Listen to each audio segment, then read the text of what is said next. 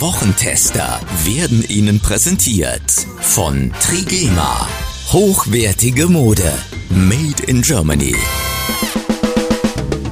Was war? Was wird? Bosbach und Rach. Die Wochentester. Kompakt. Powered bei Redaktionsnetzwerk Deutschland und Kölner Stadtanzeiger. Und hier sind die Wochentester. Wolfgang Bosbach und Christian Rach. Hallo und herzlich willkommen, Christian Rach hier aus Hamburg. Ein herzliches Hallo auch von Wolfgang Bosbach, eigentlich aus Bergisch Gladbach, heute aus Erzen. Sie hören äh, mit dieser Kompaktausgabe das Beste aus der neuen regulären Folge. Heute unter anderem mit Klartext zum Milliardenloch im Haushalt des Bundes und zur Leistung, naja, Leistung ist gut, der deutschen Fußballnationalmannschaft. Heute zu Gast bei den Wochentestern Giovanni Di Lorenzo.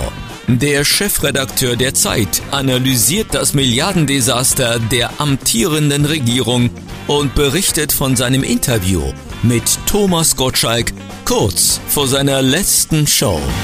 Er macht ja auch über sich selbst Witze. Das ist dann der wirklich angenehme Teil des Gesprächs gewesen, das ich mit ihm führen konnte.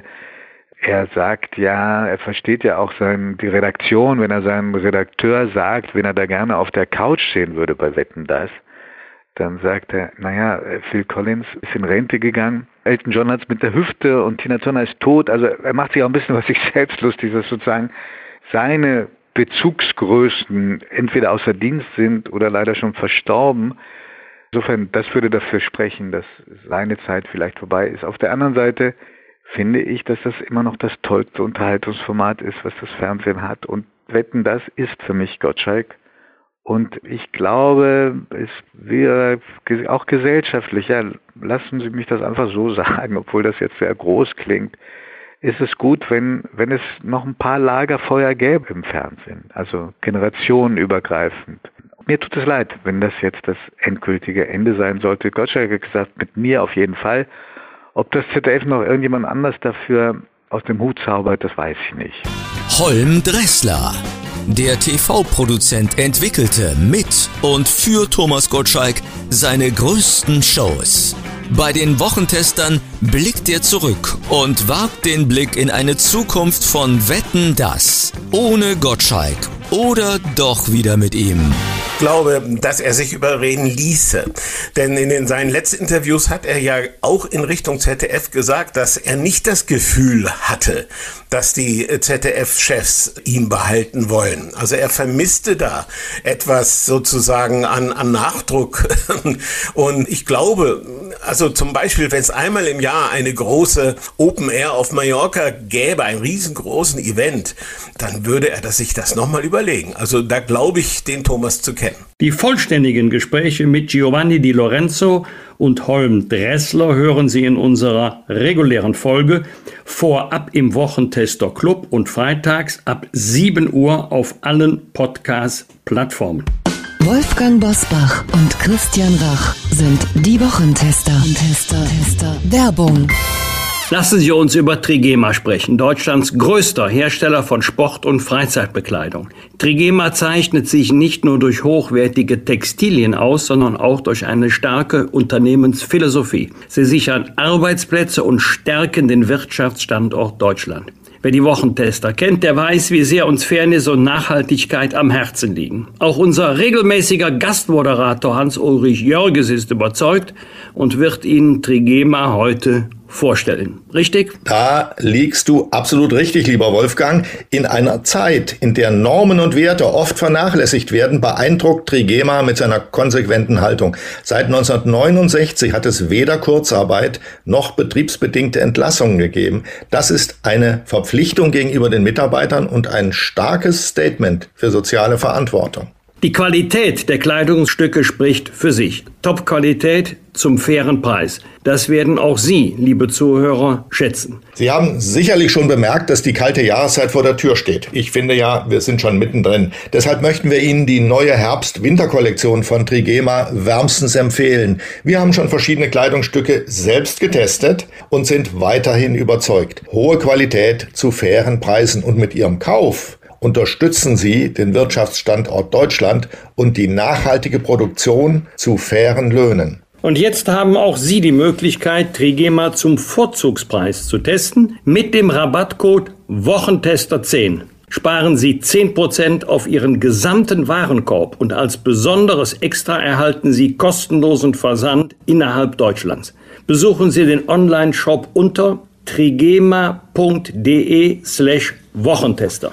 Mit Blick auf Weihnachten ist das auch eine tolle Gelegenheit, den Liebsten eine Freude zu machen. Oder was denkst du, Wolfgang? Das war auch mein erster Gedanke. Freude schenken und soziale Verantwortung fördern. Das ist klasse.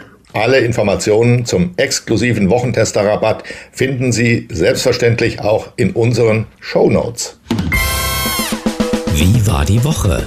Wolfgang Bosbach und Christian Rach sind die Wochentester. Tester.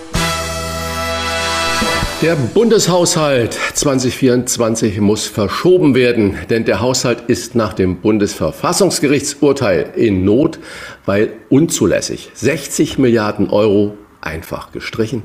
Auch der Wirtschaftsstabilisierungsfonds darf nach dem Urteil nicht mehr genutzt werden. Nun hat Bundesfinanzminister Christian Lindner mit einer Haushaltssperre die Notbremse gezogen. Wolfgang, im Sommer hat Habeck gesagt, oha, wenn äh, die Klage der Union in Karlsruhe Recht äh, bekommt, wenn die durchgeht, dann ist Deutschland in Not. Das heißt, eigentlich dünkt es mich, dass man da in der Ampel, zumindest im Wirtschaftsministerium schon wusste, dass das Ganze äh, auf sehr, sehr wackeligen Füßen steht, dieser Haushalt, diese Umwidmung von Corona-Geld in äh, Umweltfonds und so weiter. Kann man sagen, das ist ein organisierter Verfassungsbruch gewesen, was die Ampel da macht? Soweit würde ich nicht gehen, weil ja organisiert irgendwie nach planvollem Vorgehen sich anhört, als hätten die da gewusst, das, was wir machen, ist verfassungswidrig und deshalb ist das Haushaltsgesetz nichtig. Das möchte ich jetzt der Ampel einmal nicht unterstellen, zumal ja maßgeblich beteiligt ist der Haushaltsstaatssekretär Gatzer. Ich kenne ihn sehr, sehr gut. Das ist alles andere als ein Halodri, einer, der da Bank spielt. Man hat wohl gehofft, dass Karlsruhe das durchwinken würde. Diese Hoffnung hat sich nunmehr zerschlagen. Im Übrigen, was den Tenor der Entscheidung angeht, also da muss man jetzt nicht unbedingt Volljurist oder Verfassungsrechtler sein, um auf die Argumentation des Bundesverfassungsgerichtes zu kommen. Jetzt haben wir mal Klarheit, übrigens auch für alle zukünftigen Haushalte. Mich wundern allerdings drei Dinge. Erstens, Wieso gibt es in der Ampel keinen Plan B? Du musst doch damit rechnen, dass die Klage Erfolg haben könnte. Da muss doch vorher, man hatte monatelang Zeit, überlegt werden, was machen wir dann. Stattdessen begann man erst mit verschärftem Nachdenken am Tage der Entscheidung. Ähm, Olaf Scholz hat sich ja schon geäußert am Tag der Entscheidung, das hätte auf den Haushalt 24 keine Auswirkungen. Keine Ahnung, wie er darauf gekommen ist. Da kann er allenfalls den Tenor der Entscheidung gekannt haben, aber nicht die Entscheidungsgründe. Die sind ja mindestens genauso wichtig wie der Tenor der Entscheidung selber. Und die letzten Tage in fast allen Sendungen, in denen man sich mit diesem Thema beschäftigt hat, wurde über die Einnahmen überhaupt nicht gesprochen. Immer wurde gesagt, der Staat braucht Geld, Geld, Geld. Deswegen muss er viele Kredite aufnehmen. Wir müssen neue Schulden machen. Leute, der Staat hat nie mehr Geld eingenommen als in den letzten Monaten. Es kann jeder mal raten, um wie viel Prozent die Staatseinnahmen in den letzten zehn Jahren, nur in den letzten zehn Jahren gestiegen sind. Um satte 50 Prozent. Der Staat wird dieses Jahr auf allen Ebenen, Bund, Länder, Gemeinden, mehr als 920 Milliarden Euro einnehmen. Selbstverständlich nimmt auch ein Staat Kredite auf, um Investitionen, Zukunftsinvestitionen zu äh, finanzieren. Das ist auch nicht unseriös, wenn der Zinsdienst geleistet werden kann. Und das hätte dieses Thema Zinsen im Bundeshaushalt hätte Anlass geben müssen, auch dem Publikum mal die Wahrheit zu sagen. Und zu der Wahrheit gehört, die Ampel wird nie und nimmer alles bezahlen können, was man im Wahlkampf versprochen hat. Nie. Eine Zahl macht das deutlich. Als äh, Wolfgang Schäuble das Finanzministerium verließ, hat der Bund für die gesamte Bundesschuld 4 Milliarden Euro Zinsen gezahlt. Christian Lindner wird im nächsten Jahr gut 40 Milliarden Euro nur an Zinsen bezahlen müssen. Das heißt, 36 Milliarden werden dem Haushalt entzogen. Da ist nichts mehr drin für Soziales, für Investives, gar nichts mehr. Und die Zinslast wird immer weiter steigen wenn der Schuldenberg weiter steigt. Deswegen muss die Politik jetzt mal den Reset-Knopf drücken und mal überlegen, wie geht es weiter und an alles, was da beschlossen wird, ein Preisschild machen. Und wenn die Bürgerinnen und Bürger glauben, oh, es gibt neue staatliche Leistungen, dann darf ich Ihnen, meine Damen und Herren, versichern, das, was diese Leistungen kostet, wird sich der Staat wieder zurückholen. Wenn ich das so höre und äh, die Zahlen gehen ja so, dass es so in zwei Jahren eine Billion Euro Einnahmen für den Staat gibt. Das sind ja äh, Zahlen und Summen, die kann man sich gar nicht mehr vorstellen. Dann äh, sagt der Finanzminister Lindner, weniger ist mehr. Ich zitiere, er hat es wörtlich gesagt, mit weniger Geld wirksamere Politik machen. Was würde das bedeuten? Müssen diese Einnahmen anders eingesetzt werden? Wie kann das funktionieren, wenn man sagt, weniger haben wir jetzt, wir nehmen nur noch das, was wir haben und damit machen wir eine bessere Politik. Auf welche Leistungskürzungen, glaubst du, Wolfgang, müssen sich denn die Bürgerinnen und Bürger einstellen? Wenn man das so umsetzt, wie Lindner das jetzt gesagt hat, weniger ist mehr. Ich kann mir nicht vorstellen, dass es massive Leistungskürzungen geben wird. Da wird sich vor allen Dingen die SPD querstellen. Arbeitsminister hat sich ja schon verrechnet beim Bürgergeld. Da geht es um die laufenden Ausgaben um satte zwei Milliarden Euro. Nächstes Jahr soll das Bürgergeld erhöht werden. Dafür werden wir immer mehr Geld brauchen. Also keine Leistungskürzung, sondern eher eine Leistungsausweitung. An anderen Stellen mag das anders sein. Da wird auch der Rotstift angesetzt werden müssen. Und dann kommen wir zu einer ernsthaften politischen Debatte, nämlich es müssen Prioritäten gesetzt werden. Wenn du eine Koalition aus drei Parteien hast, dann bringt jede Partei ihre Wünsche mit. Und weil es ja bei Abstimmungen keine Sieger und keine Verlierer geben darf, werden am Ende diese Wünsche addiert, damit jeder was bekommt und seiner Kundschaft sagen kann, gut, dass ihr uns gewählt habt, jetzt gibt es mehr hierfür und dafür. Das geht jetzt nicht mehr. Jetzt werden Prioritäten gebildet werden müssen, es sei denn, man kommt auf die wagemutige Idee, die Schuldenbremse im Grundgesetz auszusetzen oder eine ganz neue Form der Schuldenbremse zu implementieren. Bei den stark gestiegenen Zinsen bedeutet aber auch ein immer größer werdender Schuldenberg, dass im Bundeshaushalt immer mehr Zinsen bereitgestellt werden müssen. Das ist ein veritables Problem und wir sollten bitte nicht so tun, als seien als eine hohe Kreditaufnahme, ein hoher Schuldenberg, eine gute Voraussetzung für wirtschaftliche Prosperität. Ich kann nicht feststellen, dass die Länder in der Europäischen Union, die einen wesentlich höheren Schuldenstand haben als Deutschland, dass es geht, denen wirtschaftlich oder sozial besser geht als uns. Danke an euch erstmal bis hierhin. Bevor wir zu den Streiks kommen, und da sind ja eine ganze Menge im Moment angesagt, äh, eine aktuelle Ergänzung. Denn die Ampelkoalition will für das laufende Jahr 2023 dem Grundgesetz verankerte Schuldenbremse erneut aussetzen. Soll also jetzt doch kommen. Das hat Christian Lindner am Donnerstag angekündigt und er will dem Kabinett am Mittwoch kommender Woche den Entwurf für einen entsprechenden Nachtragshaushalt für 2023 vorlegen. Die Bundesregierung werde dem Bundestag also vorschlagen, eine außergewöhnliche Notlage zu beschließen. Bahnstreiks hatten wir bereits. Ende noch nicht in Sicht. Es gibt ja noch keinen Tarifabschluss. Und nun auch noch das. Am Montag kommt der Gastrostreik, weil die Ampelregierung beschlossen hat, die Mehrwertsteuersenkung auf Essen über das Jahr 2023 hinaus nicht zu verlängern wollen viele Wirte am Montag ihre Restaurants schließen. Zum 1. Januar 2024 sind auf Speisen in der Gastronomie wieder 19 Prozent statt 7 Prozent Mehrwertsteuer fällig. Die Ermäßigung von 19 auf 7 hatte die Bundesregierung während der Pandemie eingeführt. Christian, was bedeutet die Rückkehr zum alten erhöhten Steuersatz vor Corona für die Gastronomie, für die Gaststätten in Deutschland? Ich bin ja froh, dass zumindest du das gerade mal richtig geschildert hast. Generell hört man in jeder Nachrichtensendung oder in jeder Zeitung steht, die Mehrwertsteuer in der Gastronomie wird jetzt wieder von 7 auf 19 Prozent erhöht. Das ist, um es nochmal ganz deutlich zu sagen, natürlich so rum gar nicht richtig. Während der Corona-Pandemie hat die Regierung, die Ampelregierung, muss man es auch nochmal fair sagen, die Mehrwertsteuer für Speisen, nur für das Essen, von 19 auf 7 Prozent gesenkt. Getränke blieben immer bei 19 Prozent. Der Mehrwertsteuersatz für jeden Imbiss, für jede Metzgerei, die Essen anbietet und für jede Bäckerei, die Essen anbietet, war bei den Speisen schon immer 7 Prozent.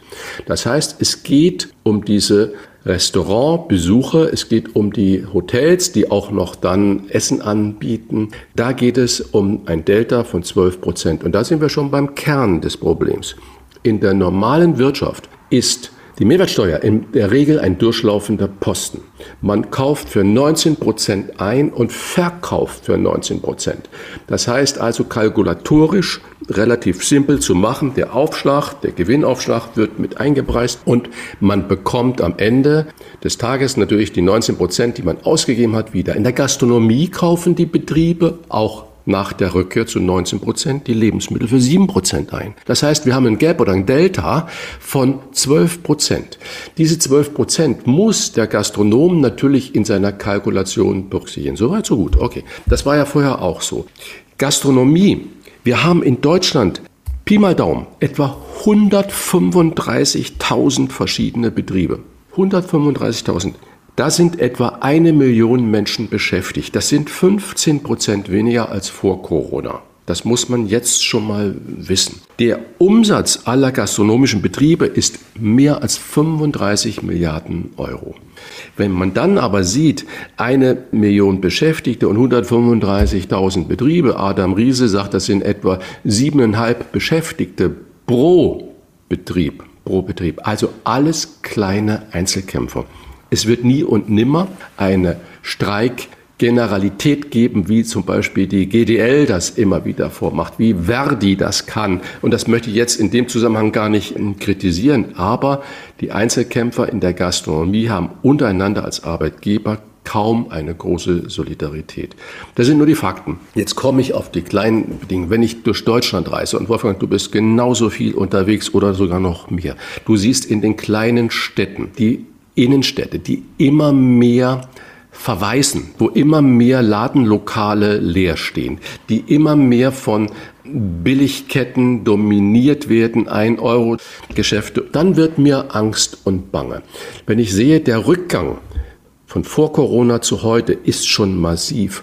Und wenn ich dann sehe, dass wir diesen Leerstand nicht mehr mit neuen Betrieben, nicht nur wegen der Mehrwertsteuer, sondern auch wegen bürokratischem Wahnsinn, den wir da in Deutschland haben, nicht mehr die Menschen dazu bekommen zu gründen, gerade in der Gastronomie, in den kleinen Städten zu gründen. Das ist in Hamburg, in Berlin, in Frankfurt, in Köln anders als auf dem Land, aber die meisten Menschen leben auf dem Land.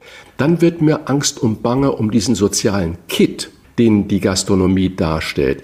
Ich bin persönlich so froh, dass Corona die Gastronomen eines gelernt haben, dass die Preiserhöhung, was ja jetzt massiv kritisiert wird von vielen Kommentatoren oder auch von Wirtschaftswissenschaftlern, dazu gedient haben, endlich das Einkommensniveau der dort Beschäftigten zu erhöhen, damit sie ein bisschen konkurrenzfähig sind, damit der Beruf ein bisschen attraktiv ist. Trotzdem ist der Bruttodurchschnittsverdienst in der Gastronomie heute im Jahr 27.000 Euro. Damit kannst du in Hamburg, in Berlin, in München, in Frankfurt, in Köln dein Leben natürlich nicht auskömmlich äh, fristen. Das heißt, eine, überall wird massive Preiserhöhungen in der Gastronomie beklagt. Auf der anderen Seite fordern wir Umsetzung des Mindestlohns auf ein vernünftiges, noch mehr als 14 Euro soll es überall geben. Richtig so, finde ich richtig so. Wir fordern Nachhaltigkeit. Wir haben diese riesige Klimaprobleme, die Herausforderung. Wir wollen nachhaltiges Essen haben. Egal ob bei Gemüse, Fisch oder Fleisch. Ich will jetzt nicht da sagen, Fleisch ist das Böse und alles andere ist das Gute oder Fisch ist das Böse. Egal. Das ist die unternehmerische Freiheit. Aber wenn der junge Unternehmer sich Unternehmerin sich selbstständig macht und auf Nachhaltigkeit setzt, hat er per se ein Preisniveau, das exorbitant ist im Einkauf. Wie soll man das weitergeben? Wie soll man das umsetzen? Und jetzt kommen diese 12 Prozent in der Mehrwertsteuer noch dazu. Das heißt, dieses Pflänzlein, Nachhaltigkeit, faire Bezahlung, Zukunftsfähigkeit, das wird meines Erachtens da wieder nach unten äh, gedrückt und man hat als Unternehmer, Unternehmerin kaum eine Möglichkeit, nur am Rande die Ausbildungsverträge in der Gastronomie die regulären Ausbildungsverträge gingen um 20 Prozent zurück.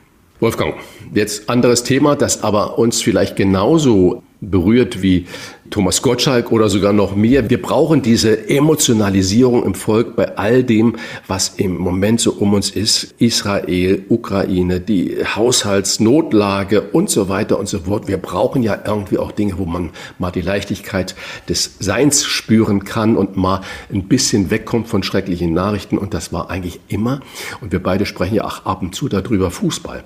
Und wenn ich jetzt gerade den Bezug zu meiner vorherigen Einlassung mit der Gastronomie herstellen, äh, dann war eine Überschrift, muss ich richtig schmunzeln, bei dem Nachrichtensender NTV. DFB 11 wird verkloppt wie ein Wiener Schnitzel.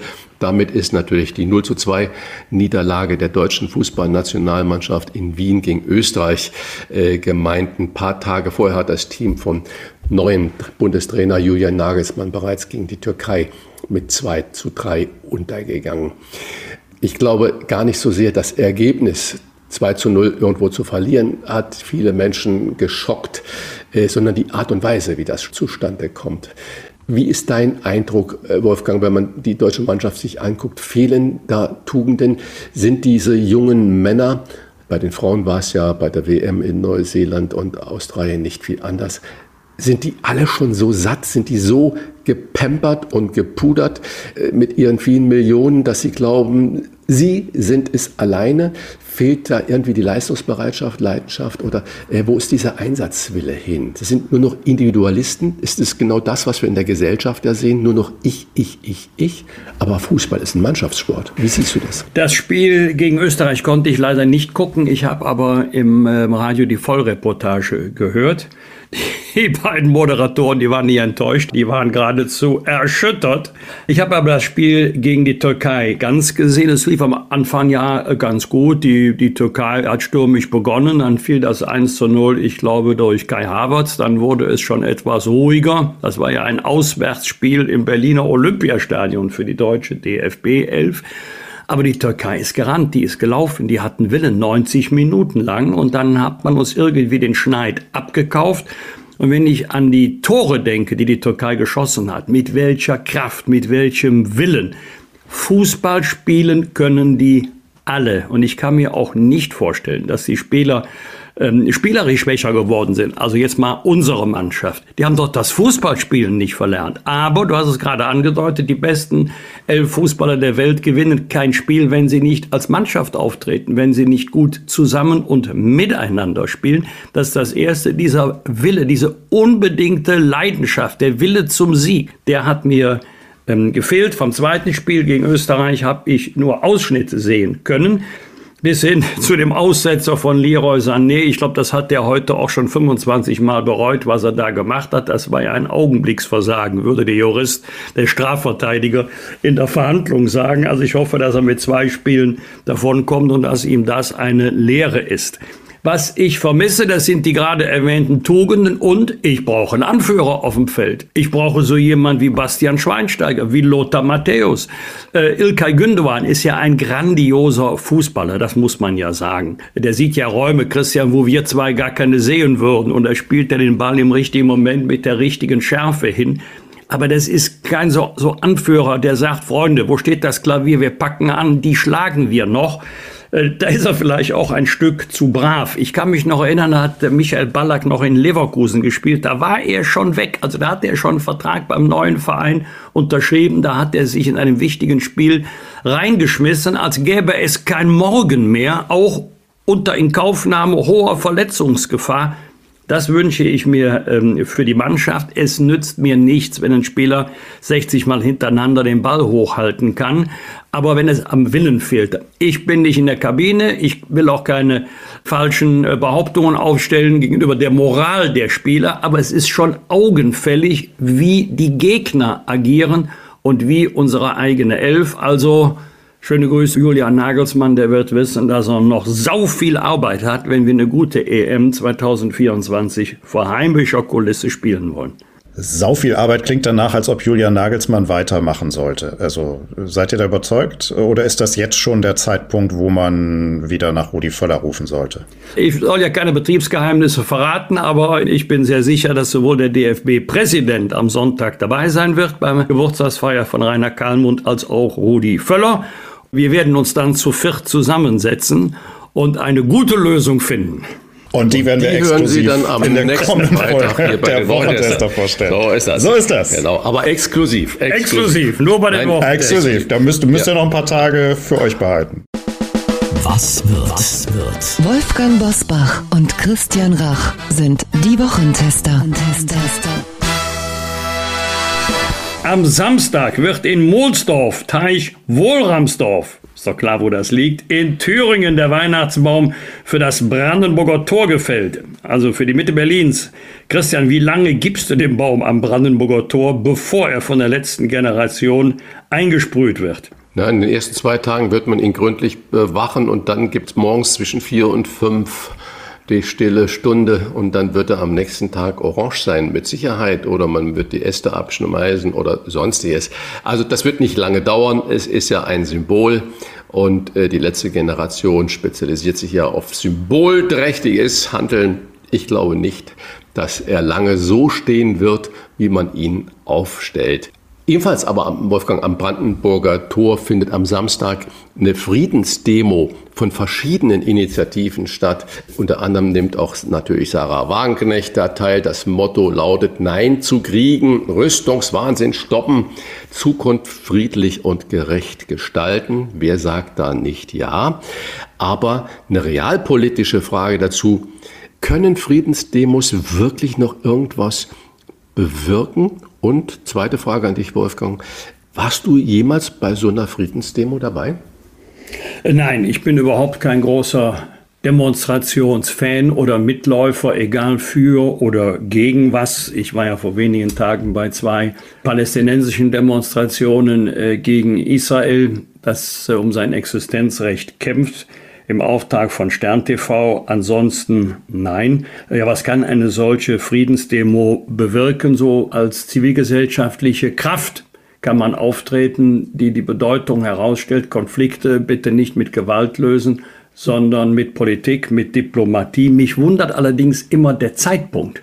Es ist ja jetzt knapp drei Jahre her, dass Russland die Ukraine überfallen hat. 24. Februar. Warum war nicht am 25. spätestens am 26. Februar eine machtvolle Demonstration gegen die russische Aggression in der Ukraine? Da bekommst du in Deutschland kaum jemanden auf die Straße.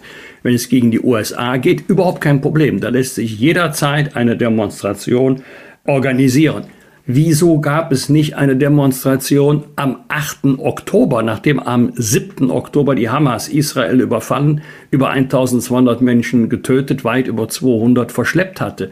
Wo bleibt da der große Aufschrei? Wer natürlich sagt, Frieden, hat natürlich schon mal recht. Ich habe noch keinen vernunftbegabten Menschen erlebt, der gesagt hat, Frieden, nein, nein, äh, wir müssen unbedingt weiter Krieg führen, wir müssen unbedingt weiter an der Rüstungsspirale drehen. Nehmen wir mal den Konflikt äh, Russland-Ukraine. Dann wird gesagt, ah, ihr müsst verhandeln. Ja, worüber?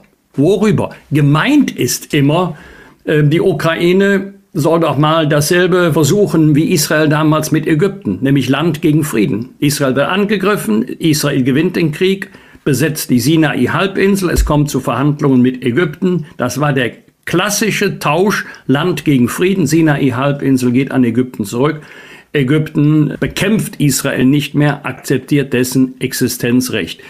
Wer will eigentlich auf die Ukraine zugehen und will sagen, welche Gebiete die Ukraine doch preisgeben soll, um des lieben Friedens willen? Es wird genau dann zu Verhandlungen kommen, wenn eine Seite nicht mehr glaubt, die eigenen politischen Ziele auf dem Schlachtfeld durchsetzen zu können. Solange beide Seiten noch glauben, militärisch zu obsiegen, wird es meiner Überzeugung nach nicht zu Verhandlungen kommen, obwohl mir immer auch zu viel über das Militärische und zu wenig über mögliche politische Lösungen gesprochen wird. So ähnlich Mut wie Friedensdemonstrationen mutet ja auch Reisetätigkeiten der politisch Verantwortlichen ein. Am Montag trifft Bundespräsident Frank-Walter Steinmeier bei seinem zweitägigen Besuch in Israel den israelischen Präsidenten Isaac Herzog. Geplant sind Termine im Süden Israels und in Ostjerusalem, soweit man das alles jetzt schon weiß. Wolfgang, wie wichtig ist ein Besuch des Bundespräsidenten in Israel gerade jetzt?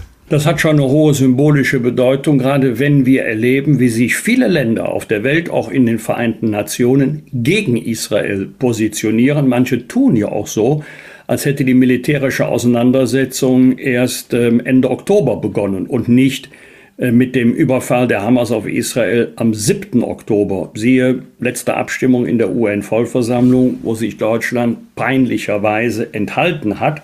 Also wenn der Bundespräsident, die höchste politische Instanz des Landes, nach Israel fährt und da einen engen Schulterschluss und vor allen Dingen auch Solidarität mit der leidenden israelischen Bevölkerung dokumentiert und für das Existenzrecht Israels streitet, dann würde ich das mal in seiner Bedeutung nicht unterschätzen. Das ist schon wichtig.